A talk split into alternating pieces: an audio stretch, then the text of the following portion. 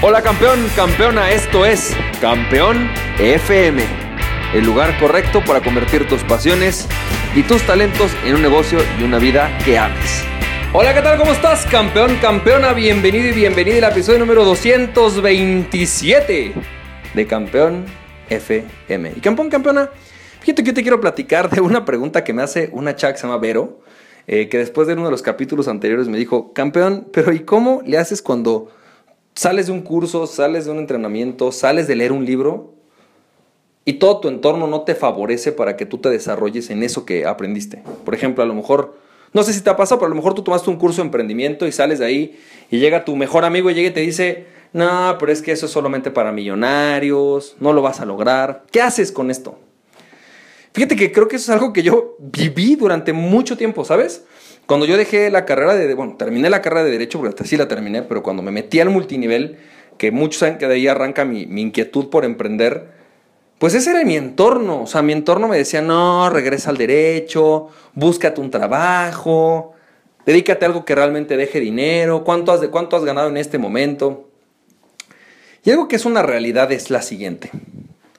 Estaba viendo un documental que se llama The Champs. Y The Champs, los campeones, es, un documental en el que hablan de la historia de Mike Tyson, de la historia de Evander Holyfield, de la historia de un cuate que ahorita se me fue el nombre, que es otro campeón mundial, él no fue de peso completo, pero pesos medianos. Y hay una parte en el, en el, documental que te recomiendo que lo veas, está en Netflix, pero hay una parte que dice algo bien interesante de lo que a ellos les pasa. Cuando Mike Tyson sale de la cárcel, estando chavo, no sé, 18, 17, no sé qué edad tendría, 20, y regresa a su barrio unos señores, un entrenador de box, blanquito, eh, con su esposa blanquita, ¿no? Pues ellos tenían 14 habitaciones en su casa y ellos jalaban a todos los boxeadores potenciales a vivir a su casa para que ellos les generaran pues el entrenamiento. Y Mike Tyson se va a vivir con ellos. Y cuando llega con la foto de sus, de sus nuevos guardianes, con sus amigos, sus amigos lo ven y dicen, ¿qué haces aquí, güey? Regrésate a tu casa, lárgate de aquí. Es más, si regresas al barrio te matamos. Porque si ya hay un, no, si hay un white person, ¿no? Hay una persona blanca que te está protegiendo y te va a sacar de aquí, lárgate. O sea, ¿qué haces aquí? La realidad es que es pocas las veces que nuestro, eh, nuestro entorno dice eso, pero, pero hay una realidad. Tu entorno te jala. Y con nuestro entorno, dice John C. Maxwell, tenemos tres opciones. O tu entorno llega y te cambia, o tú llegas y cambias a tu entorno, o cambias de entorno. O sea, Tú tienes tres opciones. Cuando tu conciencia cambia, tú tienes tres opciones.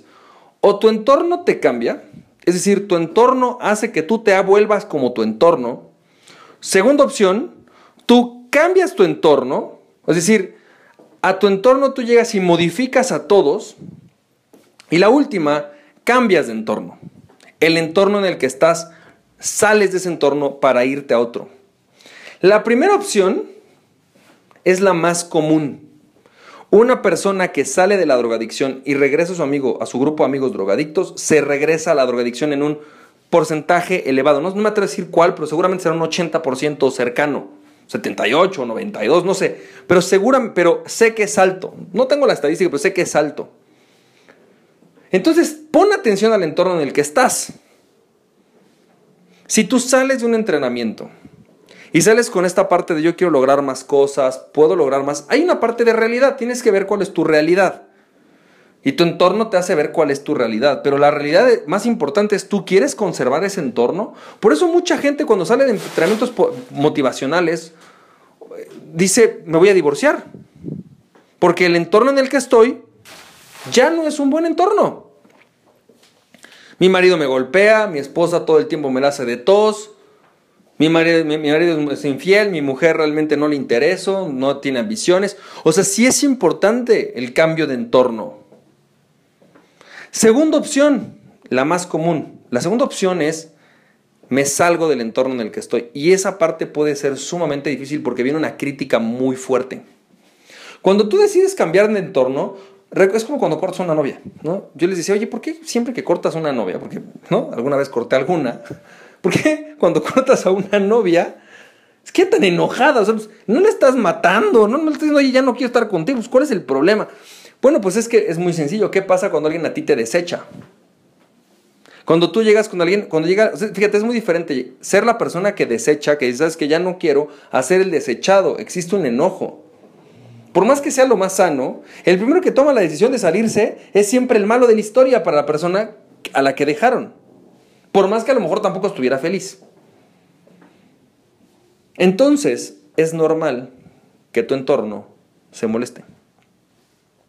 Oye, yo me llevaba con todos mis amigos los drogadictos, de repente llego, ya salí del doble A, me salgo de ahí, ¡pum! Y digo, ya no quiero a esta gente, me voy. ¿Qué te van a decir? Claro, presumido, ¿quién te crees? ¿No? Por supuesto. Tú llegas con tus amigos que estaban en el trabajo, que todos tienen un empleo, que todos tienen un empleo, y de repente digas, ¿sabes qué?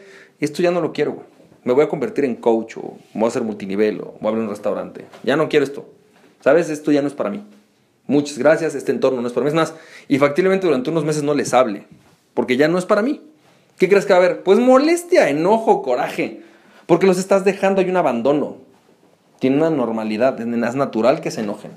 Es natural que esta gente se moleste contigo. Pero es lo más sano, es sumamente sano que lo puedes hacer. Y el tercero y el más difícil, y todos los que nos queremos héroes queremos hacer eso, pero la realidad es que es más nuestro ego el que lo hace, lo más sano lo, más importante, lo más posible es que algún día tú quieras cambiar a tu entorno. Y es posible cambiar a tu entorno, pero requieres demasiado liderazgo y demasiados, demasiados resultados para lograrlo. Para tú poder cambiar tu entorno, cambiar a tu entorno, tienes que traer demasiada evidencia, porque ellos te conocen. Les digo yo, Cristo, dice a Cristo, nadie es profeta en su propia tierra, pero yo digo, a ver, ¿cómo va a ser profeta en su propia tierra? Si imagínate tú que tú, yo no soy católico, yo no soy católico, no soy cristiano, no pertenezco a ninguna religión, pero me imagino que Cristo era un líder excepcional, ¿cierto? Ahora imagínate que de repente tú estás con un amigo, tu amigo de la infancia, con el cual jugabas fútbol, que a lo mejor él no jugaba fútbol, pero jugaba las, no sé, a los palitos, o no, no sé a qué jugaran los niños hebreos en esa época, pero, ¿no? De Judea, en esa, no sé a qué jugaran, pero jugaban algo. Y además en esa época, quiero que sepas que no había letrinas, no había baños. Entonces la gente se iba al, al, campo a hacer popo. Imagínate tú que el gran líder, ¿no? Este cuate que viene revolucionando es el cuate con el cual tú ibas y le hacías casita, ¿no? O sea, hazme casita en lo que voy al baño. Porque es real, piénsalo. A lo mejor hay alguien aquí que sea cristiano y se ofende, pero es real, tenía que hacerlo algún día, ¿no? Entonces le hacías casita. ¿Tú crees de sincero, con todo corazón, que cuando este tipo llega un día y te dice, ¿sabes qué? Lo que pasa es que yo vengo a salvar al pecado del mundo, voy a cambiar el mundo, voy a revolucionar las mentes, voy a liberar al ser humano, ¿neta le crees? O sea, tendré que tener demasiados resultados. Es cuando tienes muchos resultados que el entorno actual que tienes cambia por ti. Dice, wow, este cuate está cañón.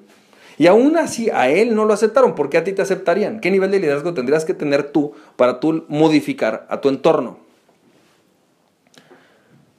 Solamente cuando tienes amplios resultados, o sea, él se iba, fue, curó gente, revivió muertos, regresa a Judea, regresa a Nazaret, y es bueno, oiga, ¿qué creen ahora sí, no? Ya con un séquito de dos mil personas atrás, con un historial de gente a la que ha curado, en ese momento sí, ¿no? Posiblemente la gente lo escuchaba. Bueno, pues lo que te quiere decir, eso es lo que sucede, y eso es lo que tienes que hacer.